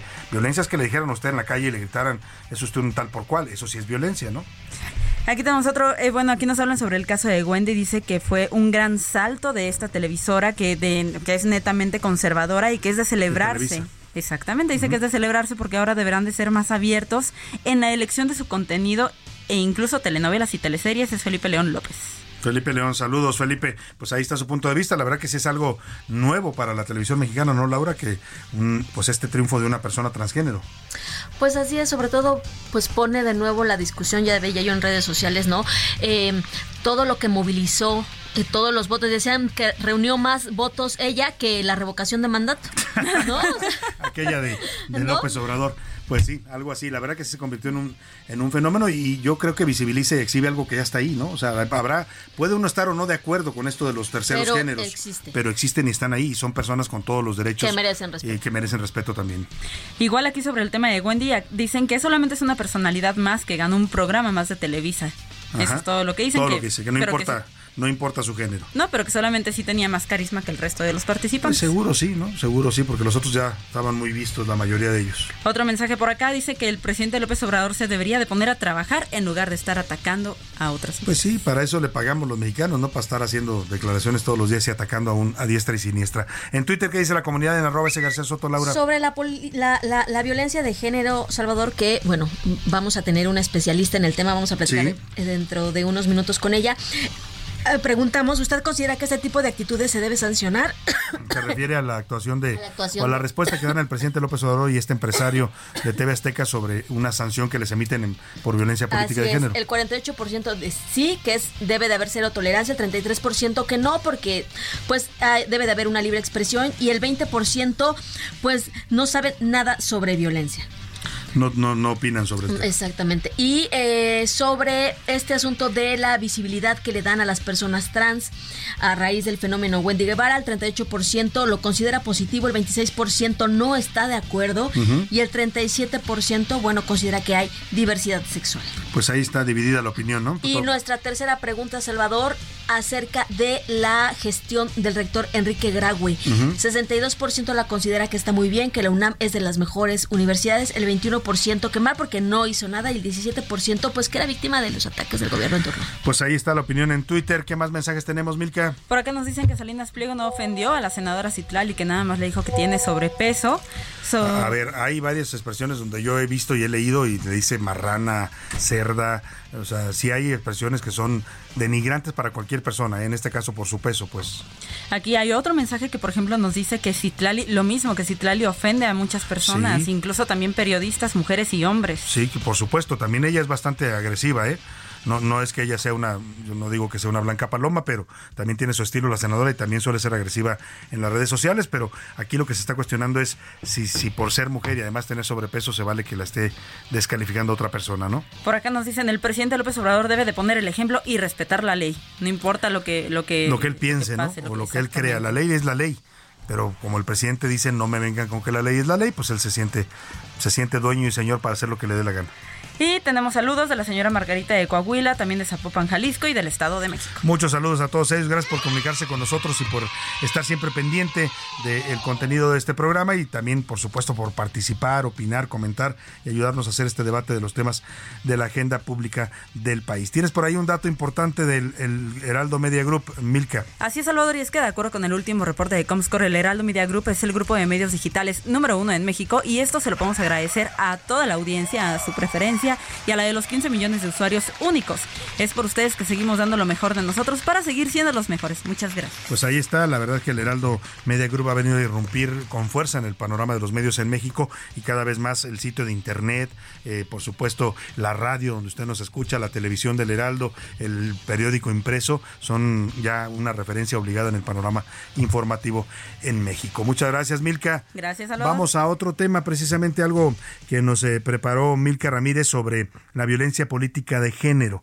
Es un concepto relativamente en México eh, nuevo, se creó apenas hace tres años, en abril se publicó una reforma en el Diario Oficial de la Federación, y esto hace que mucha gente todavía no entienda de qué se trata esta tipificación de una violencia hacia la mujer. Se refiere a mujeres que participan en la vida pública, que tienen cargos directivos y que son atacadas y descalificadas por ser mujeres. O sea, que no se ponen a ver si tienen o no capacidad, sino que dicen, ay hombre, esa es una mujer, es una tonta, no sabe, o está ahí porque se metió con fulanito, porque anda con sultanito, o ella no se representa, ella la puso Claudio X González, que es lo que dice el presidente, ¿no? Es un títere nada más de la oligarquía.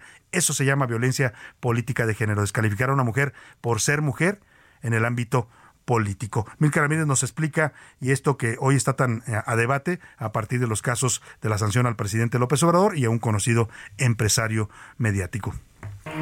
Todo lo que me dicen a mí, no hay violación de género, o el género es nada más femenino. A mediados de abril del 2020 se publicó en el Diario Oficial de la Federación la reforma sobre violencia política de género que comprende a diversas leyes en el país. A esta violencia se le definió como toda acción u omisión incluida la tolerancia basada en elementos de género y ejercida dentro de la esfera pública o privada que tenga por objeto limitar, anular o menoscabar el ejercicio efectivo de los derechos políticos y electorales de las mujeres. Esta violencia se castiga con 4 o 6 años de prisión y multas que van de los 50 a los 300 días de salario mínimo.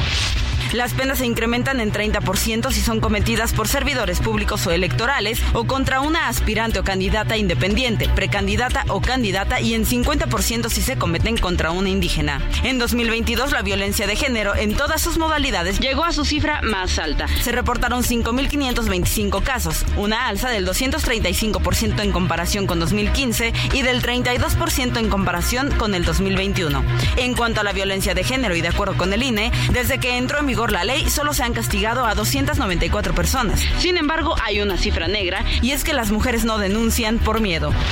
Por si fuera poco, hay quienes intentan evadir la ley. Desde el presidente López Obrador, que evita decir el nombre de la senadora a la que se refiere para no ser sancionado, hasta empresarios que argumentan que no son funcionarios públicos, lo que dificulta la aplicación de la norma. Mientras que los estados con mayor número de personas sancionadas son Oaxaca con 82, Veracruz con 36, Tabasco con 29, Chiapas con 18, Baja California con 14, Baja California Sur con 13, Sonora con 12, Chihuahua y Guanajuato con 9 cada uno. Para la una con Salvador García Soto, Milka Ramírez.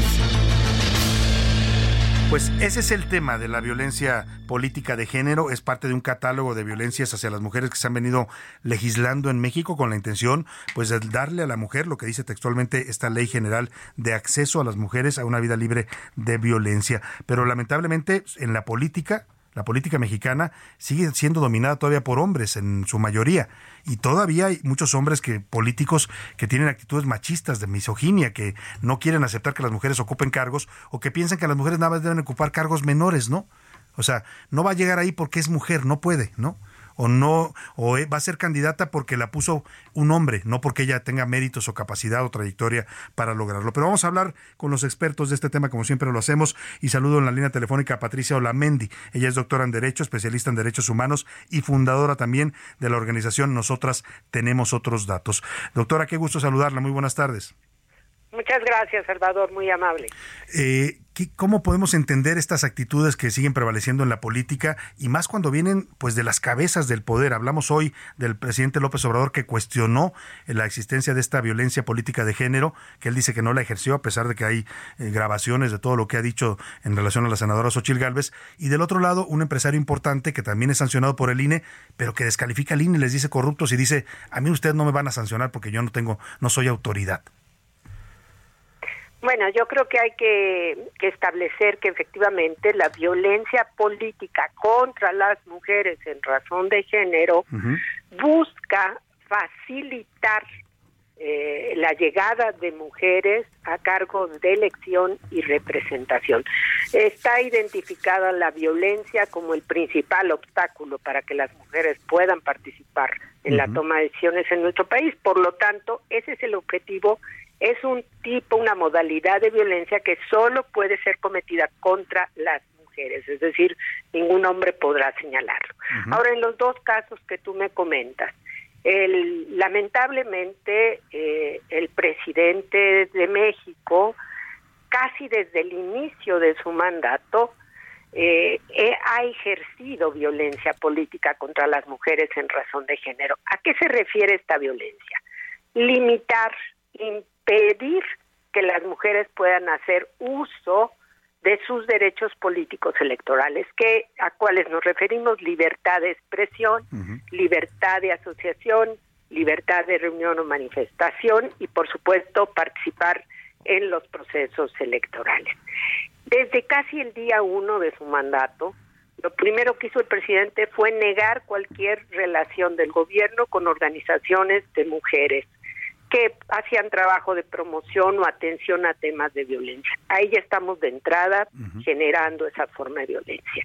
Más adelante, y lo hemos visto lamentablemente todo el país, la forma en que se ha expresado de determinadas mujeres, la forma incluso que recientemente contra una de las eh, posibles candidatas eh, a la presidencia de la República del lado de oposición, se ha enfrentado abiertamente contra ella y ahí sí queda claro un supuesto del tipo de violencia, del tipo penal de violencia y administrativo, que es tratar de impedir la posibilidad de una precandidatura, difundir asuntos relacionados con la vida privada de una mujer, en este caso con el efecto de obviamente generar un clima adverso a ella, señalar cuestiones que no son ciertas con el fin, pues por supuesto, de calumniarla. Entonces, yo creo que en el caso de, con, lamentablemente, el presidente, sí tenemos con claridad esa violencia política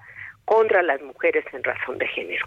Ahora, como abogada, en el caso de Salinas, del empresario, en este caso yo creo que se identifican conductas de discriminación sobre todo burlarse de la persona, de su físico, etcétera. Yo personalmente veo muy forzado quererlo colocar como violencia política contra las mujeres en razón de género. Yo lo veo más bien como conductas de discriminación que también son sancionables vía administrativa a través de la Ley Federal contra la Discriminación y vía penal a través del delito contra la discriminación pero me parece que en este caso estaremos a lo que resuelva el Tribunal Electoral. Creo que la ventanilla de recepción no debió de haber sido el INE, sino en tal caso con APRED o directamente una fiscalía. Claro, ah, encaja más en ese tema de discriminación, ¿no? En este caso porque se burla y se mofa de ella por su peso. Exactamente, ahí están las conductas claramente señaladas, o sea, hablar del físico de la persona, eh, denostarla, etcétera. Creo que todas esas conductas están muy claramente establecidas. El propio INE reconoce que ese es el fundamento. Pero siento que no es esa la ventanilla. Creo que la ventanilla debió de haber sido las áreas especializadas como es CONAPRED o directamente una fiscalía. Me preocupa esto porque ha generado una sensación de que pobre el ciudadano, bueno, pues no necesariamente las conductas sí son sancionables, pero no necesariamente por ese organismo. Y esas mismas medidas precautorias, cautelares las pudo haber puesto con APRED, que puede incluso intervenir en esos casos eh, directamente con particulares. Me parece que esa debió de haber sido la ventanilla. Lo otro es que, bueno, pues también no creo que en este caso se configure exactamente eh, lo que plantea la violencia política, porque la senadora ejerce sus derechos, los ejerce como senadora y como secretaria general de su partido. Aquí lo que hay es un caso clásico de discriminación discriminación total y absolutamente. Ahora, doctora Patricia Olamendi, estamos conversando con la doctora Olamendi, especialista en derechos humanos y fundadora de la organización Nosotros Tenemos Otros Datos. ¿Qué tan grave o qué, cómo impacta esta lucha de las mujeres que es tan, tan, tan difícil de por sí estar luchando por una vida libre de violencia en un país donde siguen asesinando a 11 mujeres diarias, donde acabamos de ver horrorosamente este feminicidio cometido contra Milagros Monserrat en Guanajuato? Eh, ¿Qué tanto impacta que, que las cabezas políticas, que la gente que tiene un cargo importante en el empresariado, pues estén incurriendo en este tipo de conductas? Muchísimo, lamentablemente. Nuestro, yo he siempre dicho que la impunidad es el mejor alimento para este tipo de delitos y en México vivimos un 98% de impunidad. No es un asunto sencillo. El que el presidente, haciendo uso de la más alta tribuna, con el poder que ostenta como jefe del Estado mexicano, tome esto como una bandera, pues de entrada el mensaje para todas las mujeres y eso es precisamente lo que busca evitar la violencia política contra las mujeres, que el mensaje sea no te atrevas a querer ser candidato a un cargo si yo no te doy autorización. Ese es un mensaje muy fuerte. O si tú vienes contra mí en querer competir en una candidatura, te va a ir de esta manera. O sea, el impacto que tiene es muy grande. Ya de por sí las mujeres vivimos con miedo en este país. Claro. Hay que decirlo, lo que pasa en México no pasa en el mundo. Y a pesar de eso, hasta el día de hoy, el gobierno de la República no ha sido capaz de presentar un programa contra la violencia. Han rechazado las solicitudes de que se declare emergencia nacional esta violencia en varias ocasiones.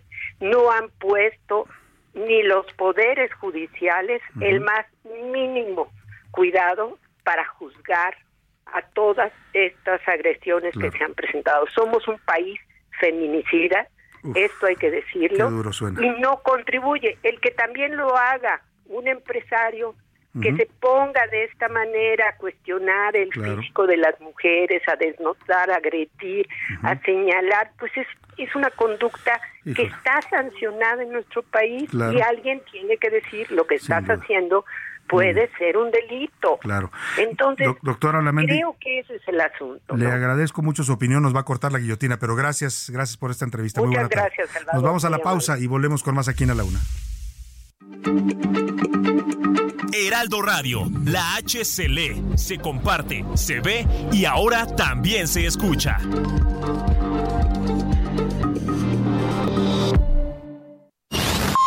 Ya estamos de vuelta en A la Una con Salvador García Soto. Tu compañía diaria al mediodía. El comediante mexicano Memo Ríos, famoso por su frase Aplausos, es pionero mundial del rap en español. En 1981 lanzó una versión libre de su autoría y en español del primer hit de rap en Estados Unidos, Rapper's Delight, del grupo de Sugar Hill Gang. La versión de Memo Ríos de corte humorístico y nada callejera se llamó El Cotorreo y recibió bastante difusión en los medios de comunicación.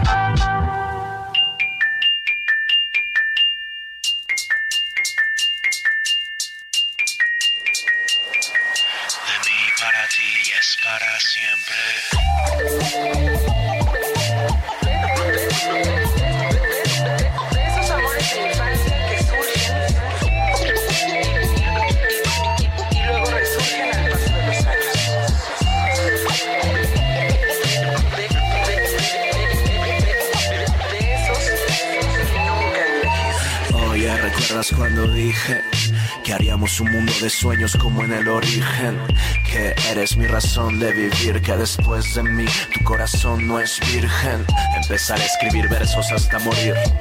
Daré inicio a partir de este momento y ni mil vidas, vida mía, alcanzarían para describirte lo que siento. Eres bendita entre todas las mujeres que no me ves a tus pies me tienes. Quieres que te baje una estrella o te llevo a volar con ella si lo prefieres. Diosa, déjame entrar en tu cielo.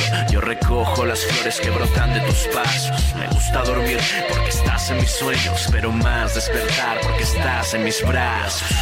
De conocerte, no dejo de pensarte, solo quiero tenerte. Tu cuerpo es arte, abrázame fuerte, bésame el alma, se enamora mi mente. De mí para ti es para siempre, prefiero la muerte, no volver a verte. Te doy mi corazón con una condición solamente, que lo tengas eternamente y que segundo se convierta Dos de la tarde con 32 minutos. Esto que está usted escuchando es hip hop mexicano o rap mexicano. Es el señor Asesino 2017. eh, la canción la se llama Eternamente. El rapero mexicano Asesino ha destacado en la escena del hip hop desde hace ya varios años, sobre todo en el freestyle, esto que es la improvisación en el mundo del rap o el hip hop, que es agarrar un tema así de improvisado y empezar a rapear sobre eso. Bueno, pues él es considerado el mejor de todos los tiempos en esto del freestyle a nivel Latinoamérica, pues a nivel del mundo hispano. En 2017 lanzó este tema donde el protagonista expresa su amor eterno hacia una pareja, diciendo que escribiría poesía hasta que muera y que su amor durará para siempre. Es el rap mexicano que también está presente en la escena de este género musical en todo el mundo. Encantado de conocerte, no dejo de pensarte, solo quiero Tu cuerpo es arte, abrázame fuerte, bésame el alma, se enamora mi mente. De mí para ti es para siempre. Último minuto en A la Una. A la Una. Con Salvador García Soto. El ojo. En A la Una tenemos la visión de los temas que te interesan en voz de personajes de la academia, la política y la sociedad. Hoy escuchamos a Javier Oliva Posada en Poder Nacional. El ojo público. ¿Qué tal Salvador? Soy Javier Oliva Posada. Nuevamente vamos a analizar el contexto internacional en temas pues que desafortunadamente vinculan a la política y a la actividad criminal en la gran región eh, latinoamericana, en particular en varios países del sur de nuestro continente. Desde luego las investigaciones en el magnicidio de Fernando Villavicencio, ya sustituido en la recta final eh, por las elecciones que serán el próximo domingo en Ecuador. Aún las investigaciones no son del todo claras, no obstante las insinuaciones que han habido están por demostrarse y todo parece apuntar que más va en función de los uh, intereses eh, y de las complicidades con las organizaciones criminales colombianas que con las mexicanas. Eso ya lo veremos en su momento. Segundo, pues desde luego las investigaciones avanzadas y ya demostradas por lo menos en el caso del hijo mayor del presidente Gustavo Petro, que ya aceptó, de hecho se encuentra en juicio él y su ex esposa, por haber recibido dinero del narcotráfico para financiar la campaña de su papá en el momento en que buscó lo que hoy como presidente de este país, importante país sudamericano. Desde luego la crisis en el Perú que relativamente comienza a estabilizarse y en el proceso ya de la preparación para las siguientes elecciones presidenciales y desde luego las sorpresivas elecciones primarias al interior de los principales partidos políticos y fuerzas que van a contender por la presidencia de ese país en finales de octubre próximo y digo sorpresivas porque se impuso eh, en un uh, lugar muy destacado Javier Milei, que representa una fuerza catalogada ideológicamente por medios y analistas eh, argentinos como de ultraderecha y que los grandes derrotados habrían sido por su escasa convocatoria a las urnas los eh, candidatos ubicados en el centro izquierda del oficialista el peronismo, que es una fuerza política histórica en ese, en ese país. Entonces, como vemos cuatro países sudamericanos de manera simultánea por distintas causas, se ven eh, en importantes procesos políticos electorales y, como decía al principio, Salvador, lamentablemente algunos de ellos, dos casos en particular, Ecuador y Colombia, relacionados con la actividad eh, criminal. Un saludo para todas y para todos, que tengamos una estupenda semana y muchas gracias. A la una, con Salvador García Soto.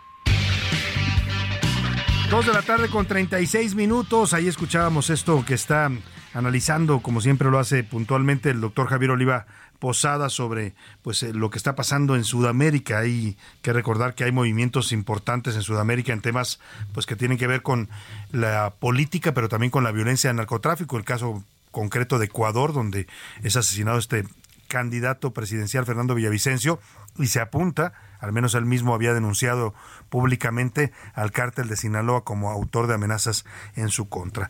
Importante estos temas que nos trae siempre el doctor Oliva. Oiga, y los curuleros de San Lázaro, Pepe Navarro y Pepe Velarde, ya no alcanzamos a sacar la canción en, en el bloque anterior, que estábamos hablando justamente de la violencia de género ejercida por el presidente pues sí, contra Xochitl Galvez, ¿eh? en este caso, pero pues ahí podría sumar usted una larga lista. El presidente ataca lo mismo a una senadora que quiere ser candidata a la presidencia que a un periodista. El viernes le dedicó una frase dura a Ciro Gómez Leiva diciendo que era un que actuaba corruptamente al, al periodista Ciro Gómez Leiva, que, que además acaba de ser objeto de un ataque en el que iban a matarlo y el presidente sigue atizando contra eh, periodistas a los que ya ha puesto incluso en riesgo su vida, ¿no? Como en este caso. Bueno, eh, ataca por igual el presidente a diestra y siniestra, todos los días ataca a todo mundo. Él dice que él también es atacado porque se le critica por su actuación pública, pero los curuleros de San Lázaro le cantan hoy a López Obrador y le dicen, fue, ha sido tú. No te hagas que no te vimos. Te vimos que tú eres el que atacas y ahora te quejas de ser el atacado. Escuchemos a los curuleros con este, esta parodia de aquella canción tan famosa en los ochentas de los hombres G. Nunca había oído la queja de un pato. Menos de uno que ama pelear. Insultas, agredes, no paras.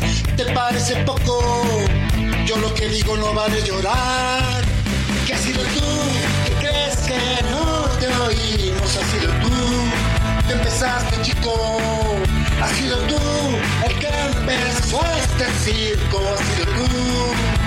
Has sido tú. Has sido tú. Y has sido tú. ¿Qué crees que no te oímos? Has sido tú.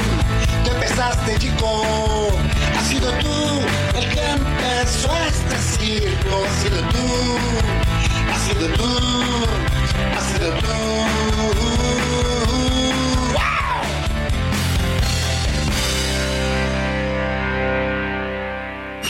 A la una, con Salvador García Soto. Oiga, y hablando de violencias, estas eh, otras violencias que lamentablemente persisten en México, además de las violencias en contra de las mujeres o por razones de género, pues está la violencia del narcotráfico. Esa, esa no se va, ¿eh? ni se va a ir, no se ve para cuándo. Este gobierno llegó con la promesa de que iba a pacificar al país después del desastre del gobierno de Felipe Calderón y de Peña Nieto en materia de seguridad. Y pues la verdad es que los números no mienten, las estadísticas oficiales no mienten. La situación empeoró todavía se puso más delicada con López Obrador y todos los días estamos teniendo noticias de estas, ¿no? Cuando no es una masacre, es una balacera eh, en plena calle, es un asesinato, es aparición de cuerpos desmembrados en áreas públicas, es parte de lo, del panorama lamentablemente ya cotidiano y mire, se da en todo el país.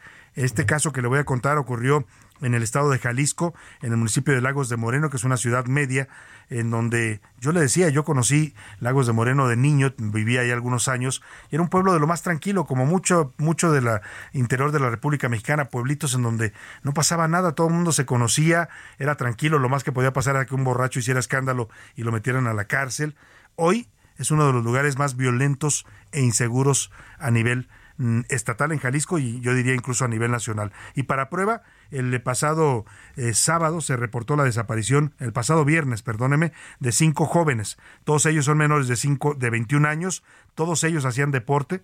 Estoy hablándole de Roberto Olmeda Cuellar, Diego Lara Santoyo, Uriel Galván, Jaime Adolfo Martínez Miranda y Dante Hernández. Iban en un vehículo Volkswagen Jetta Café y según la investigación fueron secuestrados, desaparecidos, están en calidad de desaparecidos hoy, porque no ha habido ninguna, digamos, llamada para alertar que se trate de un secuestro. Se teme lo peor y las familias están desesperadas. Vamos con Mayeli Mariscal, nuestra corresponsal en Jalisco, que nos cuenta de esta desaparición múltiple de cinco jóvenes en Lagos de Moreno. Mayeli, te saludo allá en Guadalajara. Buenas tardes. Hola, ¿qué tal Salvador? Muy buen día, buen día también a todo el auditorio, excelente inicio de semana.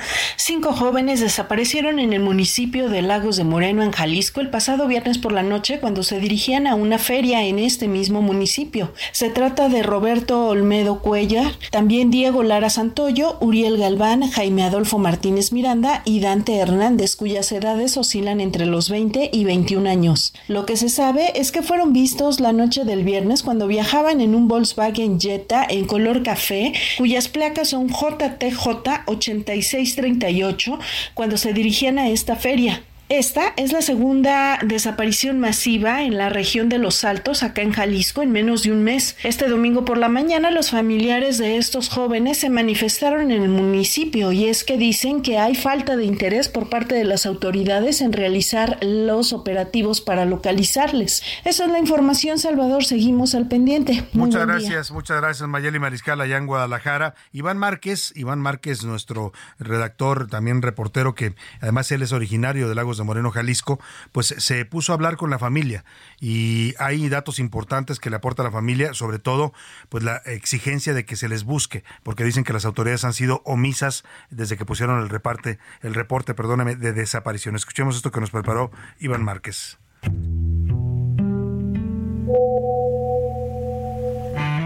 El último mensaje fue, mandó una foto que estaban en el mirador de San Miguel, este, que ahí estaban esperando a que llegaran más compañeros. Otro amigo de ellos también, junto con ellos, lo ha aparecido. Resulta que tampoco estaban ellos, entonces pues simplemente fue cuestión de, de ir conectándonos. Los cinco jóvenes desaparecidos en Lagos de Moreno, en los Altos de Jalisco, tienen entre 19 y 21 años, cada uno con diferentes trabajos y gustos, pero los unía la amistad y la cercanía del barrio de San Miguel. Se trata de Roberto Olmeda Cuellar, apodado Cochi de apenas 20 años, estudiante de ingeniería industrial en la UDG. A decir de su hermano, Miguel Olmeda, es deportista especialista en boxeo, tranquilo y cada fin de semana ayudaba a su mamá a vender pozole un chavo muy deportista, es un chavo que casi no sale para nada, casi no toma, él no fuma. Si yo tuviera a mi hermano de frente, que lo quiero mucho, que estoy muy orgulloso de él. Mi madre se dedica los sábados a, a vender pozole y él es el que me ayuda. También está Diego Lara Santoyo de 20 años. Laboraba con su papá en un taller de herrería. El último contacto que tuvieron con él fue luego de verse con su novia. De ahí no supieron más. Su hermano, Eduardo Lara, tiene claro lo que le dirá si lo vuelve a ver. Le diría todo lo que lo que dejé de hacer pues, como hermano, de, de, de darle consejos, que tuviera mucho cuidado por la situación. Uriel Galván es otro de los jóvenes desaparecidos. Es alegre y muy unido con su familia que se alarmó cuando por la noche no contestó su celular y no llegó a dormir. Esto es lo que señaló Jaime Galván, padre de Uriel. Le marcamos y no contesta, manda buzón, muy alegre, muy amigable, buen hermano, buen hijo. ¿Qué le puedo decir yo? Que lo amo, que me hace mucha falta. También está Jaime Adolfo Martínez Miranda, quien se dedica a la albañilería. Su madre, Ana María, narró cómo fue su última vez que lo vio. Se salió ya de ba- del baño y ya nomás dijo, como que escuché, dijo, ya me voy. En ese momento fue la, le escuché su voz más, no salí a tomarme. El quinto joven es Dante Hernández, un ciclista y con sueños de emprender su propio negocio. Sus padres murieron, por lo que el único familiar que tiene es Mauro Hernández. es mi única familia. Trabajaba en lo que era un restaurante. Estaban eh, realizando un nuevo negocio que era de silicones. Era un ciclista. Tiene copas nacionales, estatales. Lo abrazaría primeramente. Que lo quiero mucho. Así, los cinco jóvenes, que no solo son una estadística de los más de 110 mil desaparecidos en México, sino son historias. Yo sé que por la situación está difícil, que han pasado tantas cosas y pero pues la esperanza es de que los encuentren.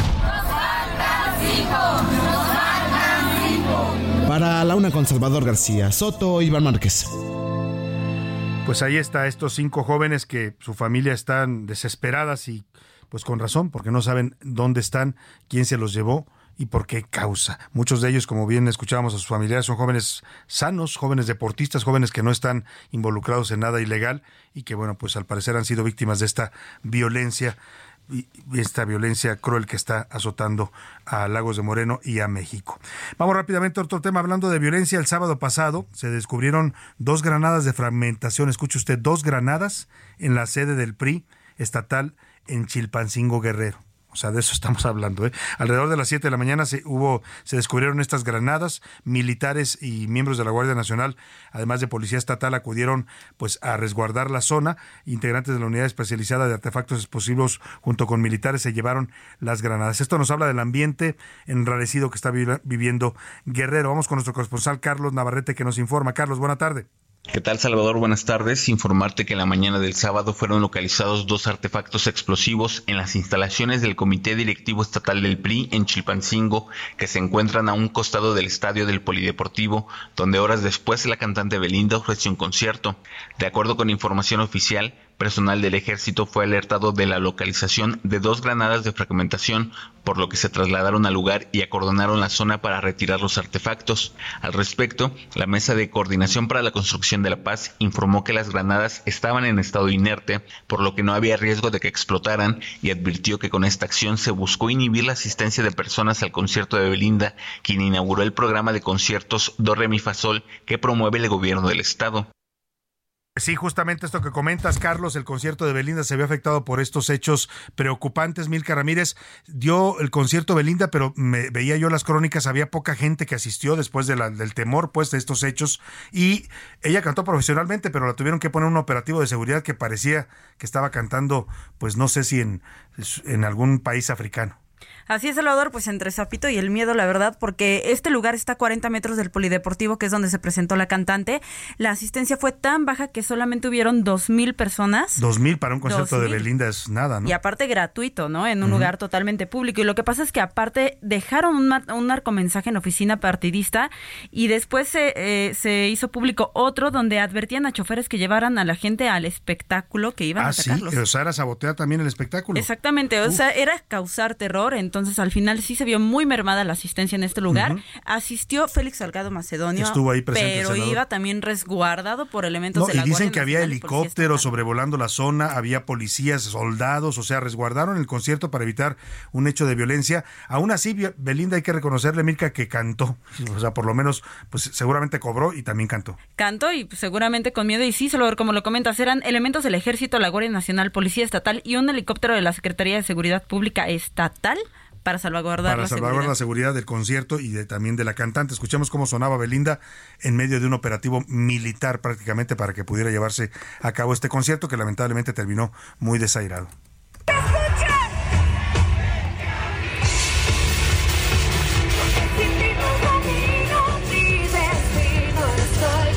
Bueno, pues ahí está Belinda, le echó ganas, pues, pero pues vaya, también ha de haber estado algo asustada con toda esta movilización y despliegue militar. Vámonos a los deportes con el señor Oscar Mota. Los deportes en A la Una con Oscar Mota.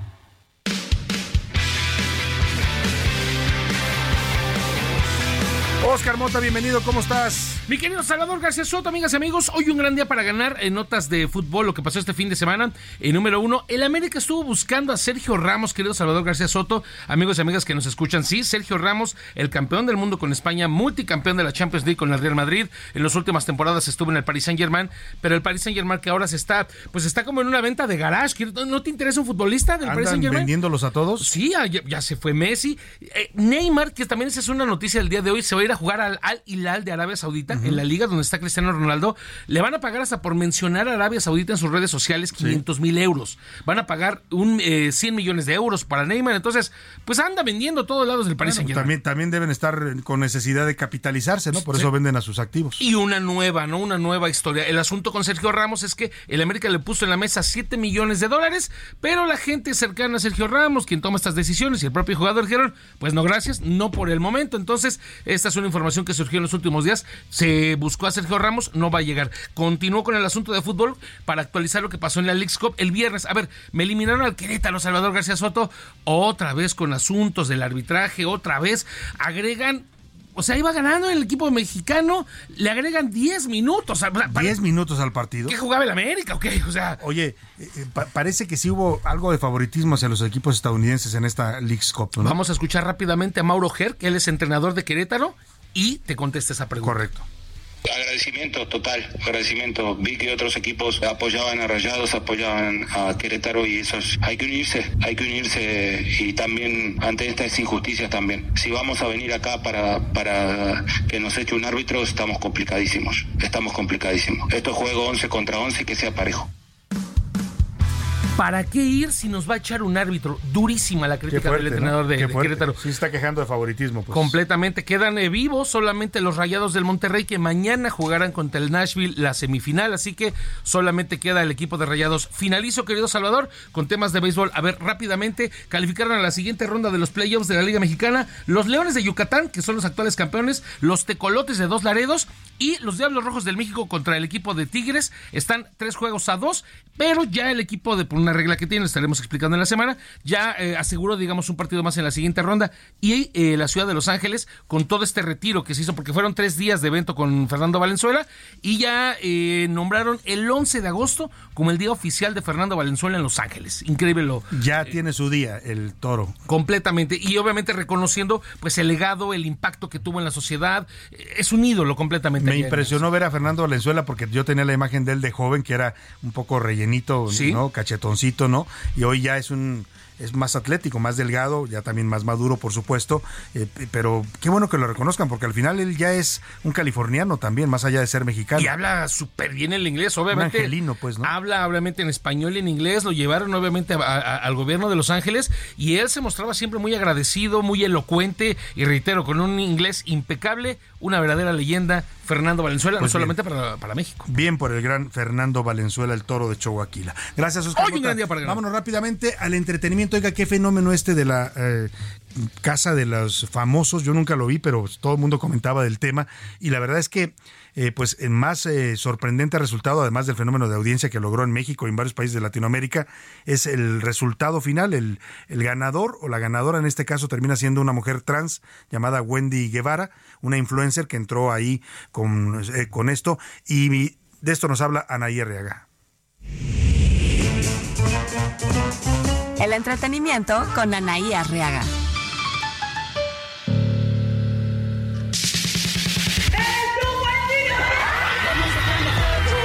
Así es, mi querido Salvador. Esto que estamos escuchando es justamente cuando Galilea Montijo anuncia a la ganadora de la Casa de los Famosos, que fue nada más y nada menos que el fenómeno de Wendy Guevara, como bien tú ya lo has estado analizando. Wendy Guevara permaneció 10 semanas en la Casa de los Famosos. Ojo, muchas frases, muchos poses, muchos movimientos están inundando las redes sociales porque muchos la están imitando.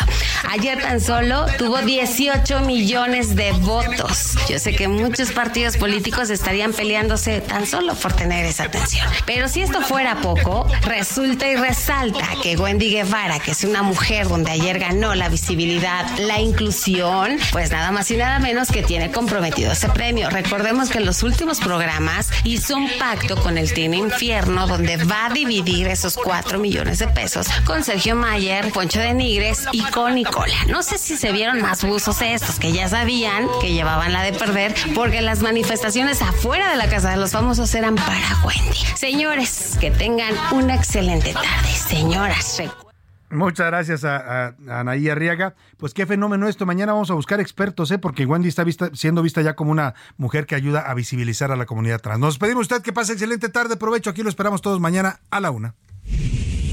Por hoy termina a la una con Salvador García Soto. El espacio que te escucha, acompaña e informa. A la una con Salvador García Soto.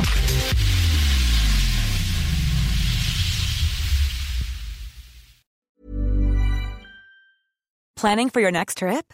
Elevate your travel style with Quince. Quince has all the jet setting essentials you'll want for your next getaway, like European linen, premium luggage options, buttery soft Italian leather bags, and so much more.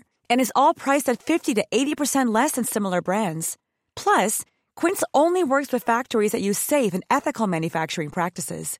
Pack your bags with high-quality essentials you'll be wearing for vacations to come with Quince. Go to quince.com slash pack for free shipping and 365-day returns.